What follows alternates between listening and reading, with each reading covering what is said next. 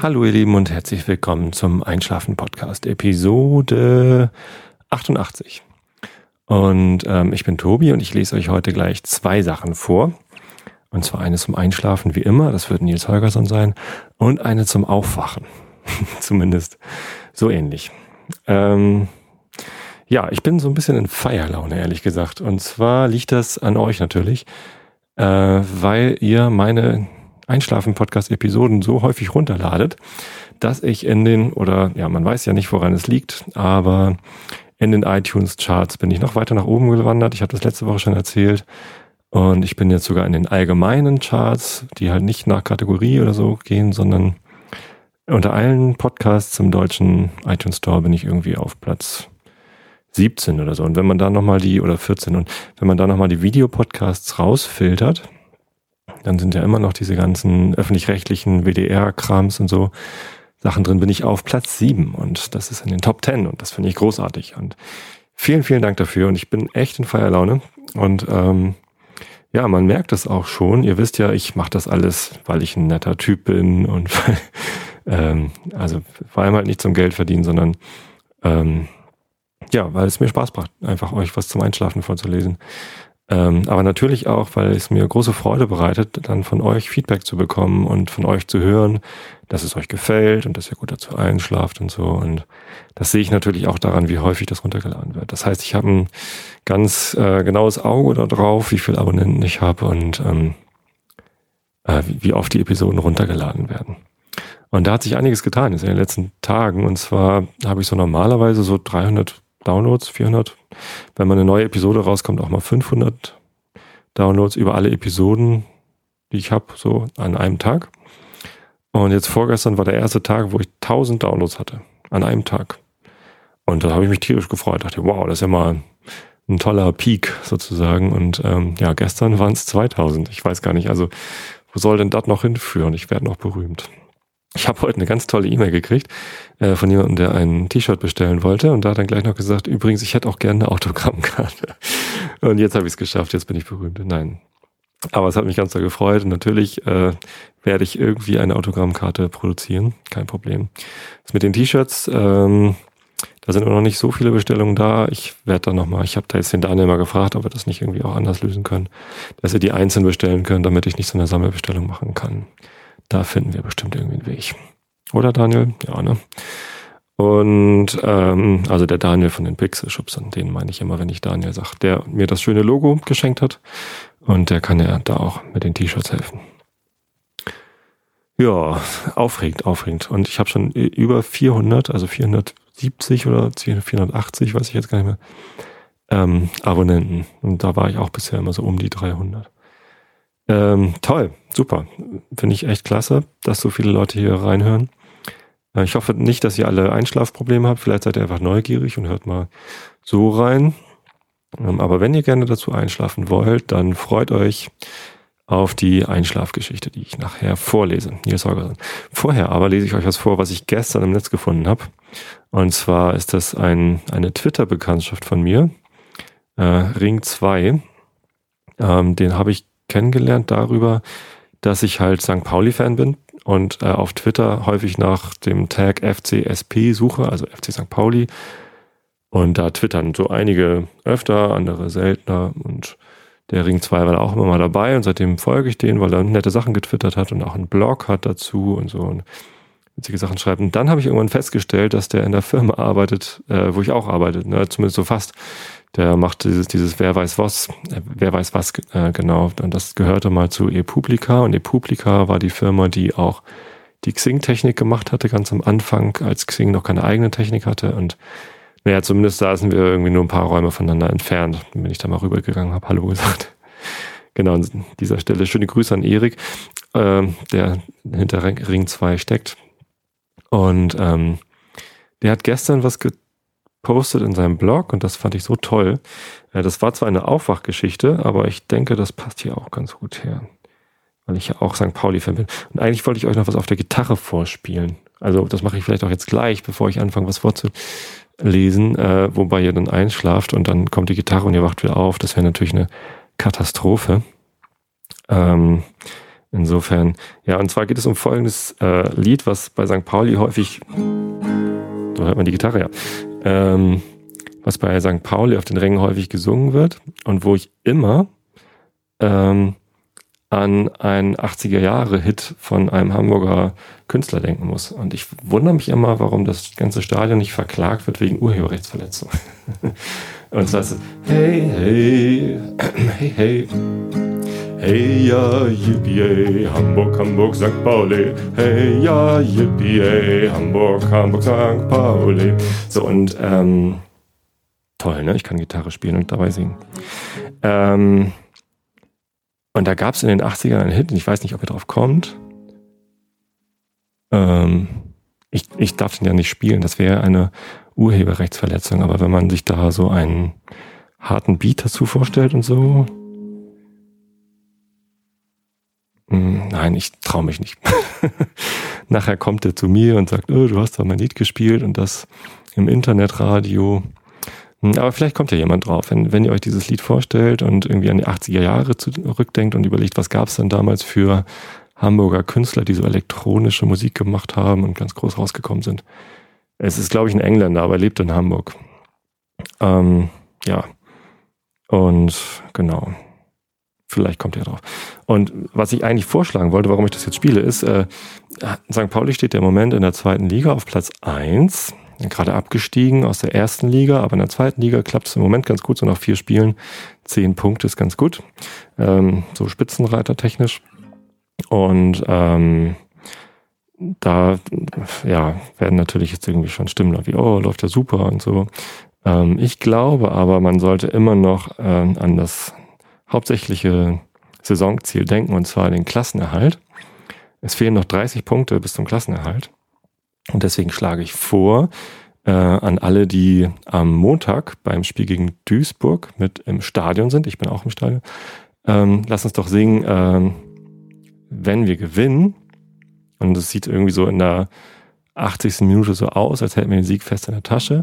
Dann singen wir nicht Hamburg, Hamburg, St. Pauli, sondern singen wir noch 27 Punkte bis zum Klassenerhalt. Also, hey ja, yippie, ey, nur noch 27 Punkte bis zum Klassenerhalt. Hey ja, yippie, ey, nur noch 27 Punkte bis zum Klassenerhalt. Hey ja, yippie, ey, nur noch 27 Punkte bis zum Klassenerhalt. Hey ja, yippie, ey, nur noch 27 Punkte bis zum Klassenerhalt. Das wäre nämlich das äh, lustige St. Pauli-mäßige Understatement mit 13 Punkten aus 5 Spielen geht es natürlich um was ganz anderes als um Klassenerhalt, aber ich fände das total lustig. Also wenn hier St. Pauli-Fans zuhören, dann lasst uns das singen. Ich bin voll dafür. Ähm, herrlich albern. So, jetzt tue ich die Gitarre lieber weg. Ähm, ja, genau. Thema St. Pauli. Ich lese euch jetzt diesen Text vor, den der Erik, alias Ring 2, gestern früh zum Aufwachen geschrieben hat. Was gestern, Erik? Weiß ich gar nicht. So, wo ist das jetzt hier? Dumpty Dumpty Dum. Ja, da ist es. 7.25 Uhr heißt der Text. Und ähm, gepostet hat er es am 16. August um 7.43 Uhr. Wahrscheinlich war er dann fertig mit Schreiben. Die Ecke hochgeklettert und nicht weitergekommen. Wieso auch? Weshalb? I, Feuersteine blitzen in der Nacht. Aber es wird und wird nicht hell. Will nicht zünden, da reise ich. Riesig und dunkel liegt sie da, die Steppe von A bedrohlich und kalt. Ich nehme das Fell aus meinem Seesack und lege es mir um, bevor ich es noch einmal probiere. Wie bin ich hierher geraten? Blöße und Stolz, Trotz und Dummheit, ja, ich weiß, aber schon erschreckend, wie sich das alles zusammenfügte, so ohne Gegenwehr und trotz Allradantrieb. Jetzt sitze ich hier und frage mich zum ersten Mal in meinem Leben nicht, warum machst du das? Denn mir schlottern so hörbar die Knie, dass ich es immer weiß der einzige Trost. Ich habe keine Angst vor Tieren, was in dieser Gegend ziemlich irrational ist, denn sie wimmelt von ihnen. Eher erschrecken mich die Sterne, die mit ihrer sie umgebenden Schwärze alle Wärme aus der Erde saugen. Anhaben können sie mir nichts, das weiß ich. Aber was heißt das schon? Ich wünsche mir eine Zeitung zum Anzünden oder Zudecken. Würde sie, würde ich sie vorher lesen? Ach ja, ein Dilemma. Dazu bräuchte ich ja Lichtschein von einem Feuer. Hihi. Mir erscheinen, äh, nee, Entschuldigung, ähm, dazu bräuchte ich ja Lichtschein von einem Feuer. Hihi. Reden und denken eigentlich alle Hungrigen so viel? Mir erscheinen Bilder von Mustern in der Butter vor Augen und von süßen Löwenbabys im Zoo. Überhaupt kommt mir die gegenwärtige Wildnis von Hagenbeck gerade wie die Erlösung vor. Wie wenig diese mit der Wirklichkeit zu tun hat, ist schon enorm. Da ist der Bahnhof Altona dieser Wildnis ähnlicher. Kalt geschminkte Betonwildnis. Überhaupt habe ich Angst, dass ich irre anfange zu kichern, wenn ich plötzlich Worte denke wie Menschlichkeit oder Gummibärchen. Sie sind Schatten geworden, Schatten ohne Inhalt und Erinnerung, leer, wie mein Magen. I289, ist das eine Buslinie gewesen? Oder der Preis für eine Flasche Hausmarke Sekt bei Penny? So ein Unsinn. Da kommen sie nach drei Jahren Raumfahrt wieder nach Hause und gehen erst einmal zu Penny. Wann war das? Als ich diesen Spot gesehen habe? Jammer nicht. Reibe weiter an den Steinen, die schon springen und brechen. Meine Hände sind aufgesprungen und schmerzen. Da. Ist das ein Glimm? Ich puste und puste sie aus, ich Idiot. Ja, das war der Text von Erik. Ähm, ich fand ihn so toll, dass ich den unbedingt vorlesen wollte. Ich habe ihn gefragt und die Erlaubnis bekommen. Also keine Urheberrechtsverletzung an dieser Stelle. Ich versuche darauf zu achten. Und ähm, ich muss sagen, ich finde ihn toll. Es ist nicht wirklich ein Text zum Einschlafen, ähm, sondern halt zum Aufwachen. Aber zum Einschlafen lese ich euch ja jetzt gleich noch Nils Holger dann vor. Übrigens, ähm, wenn hier HSV-Fans zuhören, nehmt mir das bitte nicht so übel, dass ich immer von St. Pauli rede. Ich bin nun mal St. Pauli-Fan schon seit vielen, vielen Jahren. Ähm, weiß nicht, so zwölf Jahre oder so. Und vorher war ich immer nur so Sympathisant. Ähm, aber ich habe überhaupt nichts gegen HSV. Mein Vater war immer HSV-Fan und mein großer Bruder, äh, der älteste, ich habe zwei größere Brüder, und der ist immer noch HSV-Fan, obwohl er immer sagt, ich will nicht mehr HSV-Fan sein, weil der Verein so doof ist. Ich finde den Verein pff, egal. Ähm, ich freue mich, wenn ein Hamburger Club gewinnt. Ich habe mich auch über Eimsbüttel im DFB-Pokal gefreut und da bin ich Lokalpatriot. Also wenn man nicht gerade gegeneinander spielt, dann ist mir das eigentlich wurscht. So würde mich freuen, wenn der HSV mal wieder international spielen würde. Dann kommen tolle Clubs irgendwie nach Hamburg und kann man gucken gehen. Aber ja, letztendlich, ich bin halt St. Pauli-Fan und so ist das nochmal. Ich sympathisiere übrigens mit fast allen Fußballclubs. Es gibt irgendwie Fußballclubs, wo ich denke, so, oh, ob ich da hingehen würde, hm, eher nicht, weil die Fans halt dann teilweise echt komisch sind und der Verein dann auch nichts dagegen tut. Das finde ich dann ein bisschen schade eigentlich, weil auch bei solchen Vereinen, und ihr wisst sicherlich alle, welche Vereine ich jetzt meine, ähm, zumindest alle, die sich für Fußball interessieren, da gibt's überall vernünftige Leute und überall auch nette Leute. Und das ist so schade, dass bestimmte Vereine dann einen bestimmten Ruf geraten. Und das gilt übrigens auch für St. Pauli. St. Pauli hat ja irgendwie diesen Ruf, dass da irgendwie äh, nur Linksradikale oder Zecken neben Werbern und so und Banker neben Punk steht. Das ist ja alles gar nicht so. Da stehen ja nur Marketingleute auf der Bühne. Nein, das ist ja ähm, ein ganz normaler Fußballverein mit ganz normalen Fans. Natürlich gab es da äh, Mitte der 80er Jahre diesen Schwenk mit dem äh, mit den Punks, die dann da die äh, Jolly Roger Flaggen mitgebracht haben und ähm, es ist gar nicht hoch genug zu bewerten, dass St. Pauli der erste Club war, wo äh, die Fans tatsächlich so viel Mitspracherecht sich erarbeitet haben, dass die Stadionordnung geändert worden ist und ja, rechtsradikale Parolen und auch äh, Homophobie und alles ähm, ausgeschlossen worden ist und wo sich das auch tatsächlich als Kultur durchgesetzt hat, dass ähm, ja eben nicht mehr so Nazi-Parolen durchs Stadion gehen dürfen, ohne dass jemand was dagegen sagt. Das finde ich super und ähm, das hat sich jetzt aber auch in den anderen Stadien durchgesetzt und das unterscheidet uns nur noch in der Historie von anderen Vereinen. Ähm, es gibt auch bei St. Pauli Idioten, die auf der Tribüne stehen oder sitzen und ähm, Quatsch rufen und ähm, da sind wir einfach nicht mehr besser als andere. Das muss man mal so sehen. Also was das angeht. Ähm, trotzdem ist mein Herz braun-weiß. Ja. Ähm, genau. Also nicht immer von Kultclub und der besondere Club und so reden, sondern einfach mal der Realität ins Auge sehen. Das Marketing läuft sehr gut bei St. Pauli. Das äh, Vermarkten von diesem Totenkopf und so und auch von diesem Kultstatus, den es ja nun in Wirklichkeit nicht, nicht gibt, ähm, das klappt sehr gut. Und das ist ja auch eine Leistung.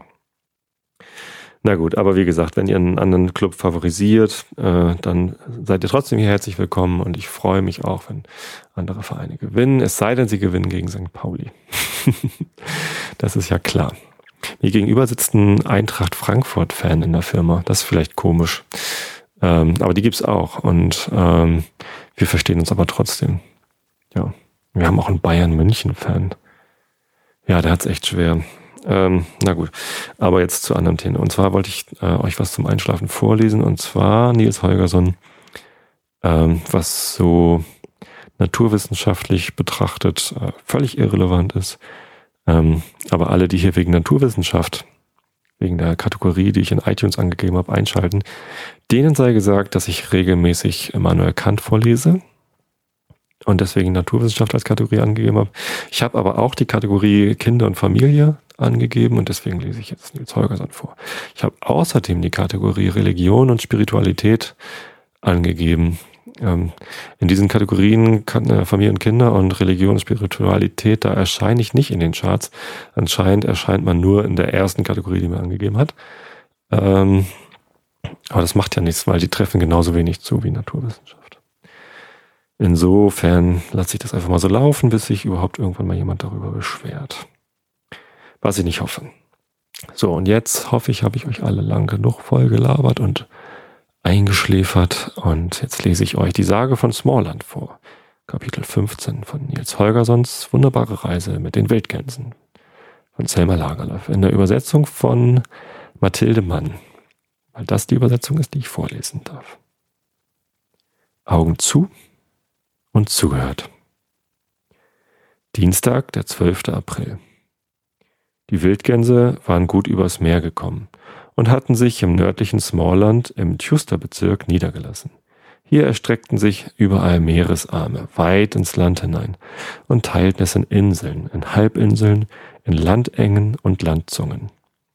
Das Meer war so aufdringlich, dass schließlich nur noch die Hügel und Bergrücken vom Wasser unbedeckt blieben. Als die Wildgänse vom Meer hereinflogen, war es Abend geworden und das hügelige Land lag schön zwischen den glänzenden Fjorden vor ihnen. Da und dort sah der Junge Hütten und Häuser auf den Inseln. Und je weiter man ins Land hineinkam, desto größer und besser wurden die Wohnstätten. Schließlich wuchsen sie zu großen weißen Herrenhöfen heran. Am Ufer hin standen gewöhnlich eine Reihe Bäume, diesseits davon lagen Ackerfelder, und oben auf den kleinen Hügeln wuchsen aufs neue Bäume. Der Junge musste unwillkürlich an Blekinge denken. Hier war wieder eine Gegend, wo Land und Meer auf so schöne und stille Weise zusammentrafen, sich gleichsam das Schönste und Beste, was sie hatten, zu zeigen. Die Wildgänse ließen sich auf einem kahlen Holm weit drinnen im Gorsfjord, Gorsfjord nieder. Beim ersten Blick auf den Strand merkten sie, dass der Frühling große Fortschritte gemacht hatte, während sie sich auf den Inseln aufgehalten hatten. Die großen, prächtigen Bäume waren zwar noch nicht belaubt, aber die Wiesen darunter schimmerten in Weiß, Grün, Gelb und Blau. Die Gänse hielten verwundert an und überlegten, woher das wohl komme. Aber dann ging ihnen auf einmal ein Licht auf. Die Wiesen waren mit weißen Anemonen, Krokus und Leberblümchen bedeckt. Als die Wildgänse den Blumenteppich sahen, erschraken sie, denn sie fürchteten, sich am Ende zu lange in dem südlichen Teil des Landes aufgehalten zu haben, und Akka sagte sogleich, sie würden wohl keine Zeit haben, einen von den Ruheplätzen in Smallland aufzusuchen. Schon am nächsten Morgen müssten sie über Ostgötland nordwärts weiterreisen. Demgemäß würde also der Junge nicht viel von Smallland sehen, und es fehlte nicht viel, so hätte er sich darüber gegrämt. Von keiner anderen Landschaft hatte er nämlich so viel sprechen hören als gerade von Smallland, und er hatte sich sehr gewünscht, es einmal mit eigenen Augen zu sehen. Wie wir wissen, war er im letzten Sommer bei einem Bauern in der Nähe von Jordberger als Gänsejunge angestellt gewesen. Und da war er beinahe jeden Tag mit ein paar armen Kindern aus Smallland zusammengetroffen, die auch Gänse hüteten. Und diese Kinder hatten mit ihrem Smallland beständig geneckt, hatten ihn mit ihrem Smallland beständig geneckt und geärgert. Aber es wäre Unrecht gewesen, wenn er behauptet hätte, das Gänsemädchen Orsa habe ihn geärgert. Dazu war es viel zu klug. Nein, Wer einen mit Absicht ärgern konnte, das war ihr Bruder Klein Matz gewesen. Du, Gänsejunge Nils, weißt du, wie es ging, als Smallland und Schonen erschaffen wurden? konnte er fragen. Und wenn dann Nils Nein sagte, begann er schnell die witzige Geschichte über Smallland zu erzählen. Ja, weißt du, begann er, es geschah zu der Zeit, wo der liebe Gott die Welt erschuf. Während er mitten darin war, kam St. Petrus des Wegs daher. Er blieb bei dem lieben Gott stehen und sah ihm eine Weile zu. Dann aber fragte er, ob das eine sehr schwierige Arbeit sei. Oh ja, so ganz leicht ist es gerade nicht, antwortete der liebe Gott. St. Petrus blieb noch eine Weile stehen, und als er merkte, mit welcher Leichtigkeit der liebe Gott ein Land ums andere herausarbeitete, bekam er Lust, es auch zu versuchen. Möchtest du nicht ein wenig ausruhen? sagte er zum lieben Gott, dann könnte ich indessen deine Arbeit übernehmen. Aber das wollte der liebe Gott nicht. Ich weiß nicht, ob du dich auf diese Kunst so gut verstehst, dass du dich da weiterarbeiten, dass ich dich da weiterarbeiten lassen kann, wo ich aufhöre, sagte er. Da wurde St. Petrus ärgerlich und sagte, er getraue sich, ebenso gute Länder zu erschaffen wie der liebe Gott. In diesem Augenblick war der liebe Gott gerade an der Erschaffung von Smallland. Es war zwar noch nicht einmal halb fertig, aber es versprach ein unbeschreiblich schönes und fruchtbares Land zu werden. Da aber der liebe Gott St. Petrus nur schwer etwas abschlagen konnte und außerdem wohl auch dachte, was, so, was so gut begonnen worden sei, könne eigentlich niemand mehr verderben, sagt er. Wenn es dir recht ist, wollen wir einmal versuchen, welcher von uns sich auf diese Art Arbeit am besten versteht. Da du noch ein Anfänger bist, sollst du an dem Land hier, was ich angefangen habe, weiterarbeiten. Ich aber will ein neues schaffen. St. Petrus ging gleich auf den Vorschlag ein und jeder begann sofort an seinem Platz zu arbeiten. Der liebe Gott rückte ein wenig südwärts und machte sich daran, Schonen zu erschaffen. Es dauerte auch gar nicht lange, da war er fertig. Nun wendete er sich an St. Petrus und fragte ihn, ob er fertig sei und ob er das neue Land betrachten wolle. Ich habe meines schon lange in Ordnung, sagte St. Petrus, und man hörte seiner Stimme an, wie zufrieden er mit seinem Werk war. Als St. Petrus schonen sah, musste er zugeben, dass von diesem Land nur Gutes gesagt werden könne. Es war ein fruchtbares, leicht zu bebauendes Land mit großen Ebenen, wohin man sah, und kaum einer leichten Andeutung von Berg. Es sah aus, als habe sich der liebe Gott vorgenommen, dieses Land besonders gut zu machen, damit es den Leuten da wohl sei. Ja, das ist ein gutes Land, sagte St. Petrus. Aber ich glaube, meins ist doch noch besser. Dann wollen wir es gleich einmal ansehen, sagte, sagte der liebe Gott. St. Petrus, als St. Petrus die Arbeit aufnahm, war das Land im Norden und Osten schon fertig gewesen.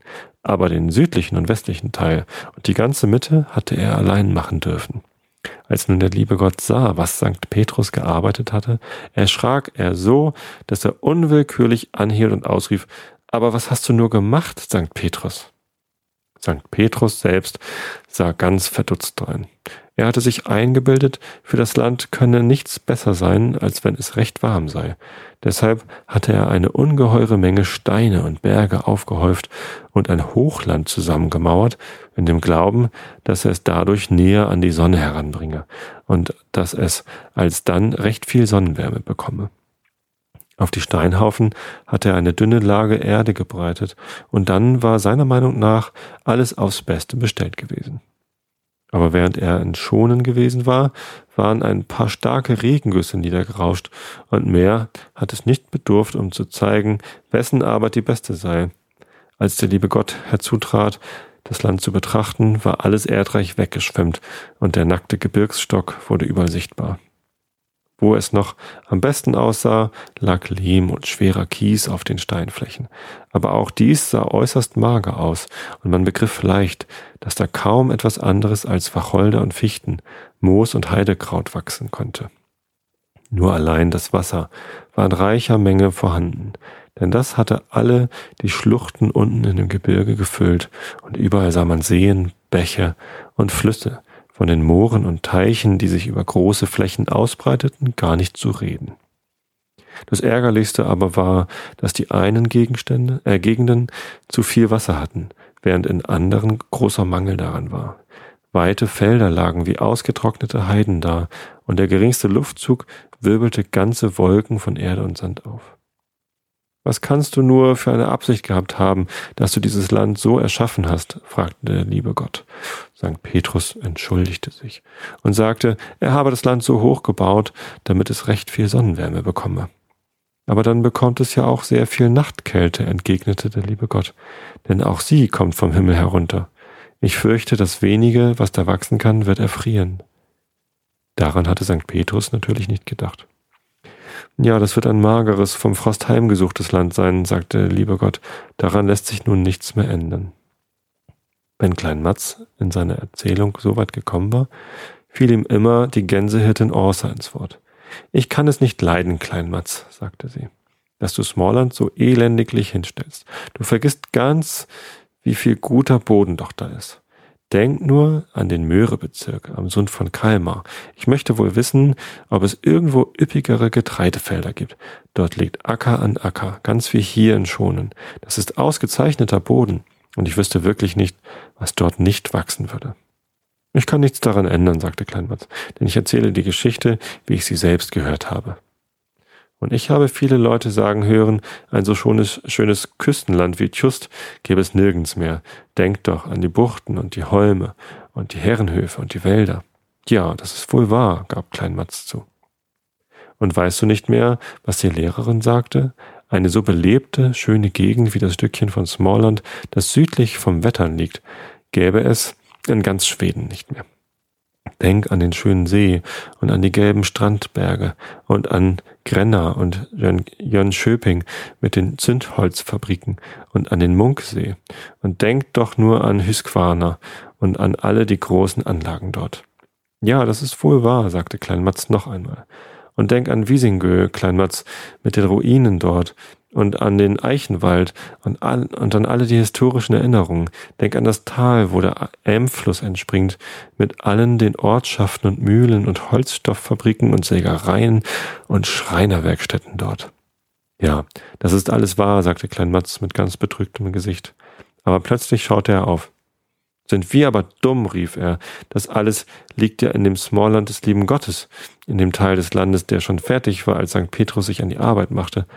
Es ist also ganz richtig, denn das sollte ja schön und prächtig sein. Aber in St. Petrus Smallland sah es ganz so aus, wie es in der Sage heißt. Und es wundert mich gar nicht, dass der liebe Gott betrübt war, als er es sah. St. Petrus verlor aber jedenfalls den Mut nicht. Er versuchte im Gegenteil, den lieben Gott zu trösten. Sei mir nicht böse, bat er. Warte nur, bis ich Menschen geschaffen habe, die die Moore urbar machen und die Bergrücken in Äcker umwandeln. Aber jetzt war die Geduld des lieben Gottes doch schließlich erschöpft. Nein, du magst hinuntergehen nach Schonen, das ich zu einem guten, fruchtbaren Land gemacht habe, und dort den Schonen schaffen, aber den Smallländer, den überlass mir. Und dann erschuf der liebe Gott den Smallländer und machte ihn klug und genügsam, froh und fleißig, unternehmend und tüchtig, und damit er sich, damit er sich in dem armen Land seinen Unterhalt erwerben könne. Sobald Klein Matz an diesem Punkt angekommen war, pflegte er aufzuhören, und wenn dann Nils Holgersson auch geschwiegen hätte, wäre alles gut gegangen. Der aber konnte es nicht lassen zu fragen, wie es denn St. Petrus bei der Erschaffung der Menschen gegangen sei. Tja, wie gefällst du dir selber? antwortete Klein Matz mit so verächtlicher Miene, dass Nils Holgersson sofort über ihn herfiel, um ihn durchzubläuen. Aber Matz war nur ein kleiner Kerl, und die ein Jahr ältere Orsa lief rasch herbei, um ihm zu helfen. So gutmütig, wie sie sonst war, sobald jemand dem Bruder zu nahe kam, fuhr sie auf wie eine Löwin. Nils Holgersson aber wollte sich nicht mit einem Mädel balgen, deshalb kehrte er den Geschwistern den Rücken und ging seiner Wege und schaute den ganzen Tag hindurch nicht ein einziges Mal nach der Seite, wo sich die smallländischen Kinder befanden. Aha, eine religiöse Geschichte heute. Dann trifft ja die Religionskategorie äh, heute mal zu und äh, die Kinderkategorie und Naturwissenschaft, ja. Hm. Länder, die näher an der Sonne sind, sind wärmer, aber auch kälter, weil die Nacht ja auch die Kälte bringt. Naturwissenschaft pur, ich sag's euch. Also ich wünsche euch allen eine gute Nacht. Schlaft recht schön, bitte nehmt mir das Gitarrespielen nicht übel. Und ähm, ja, ich hoffe, ihr schaltet beim nächsten Mal auch wieder ein.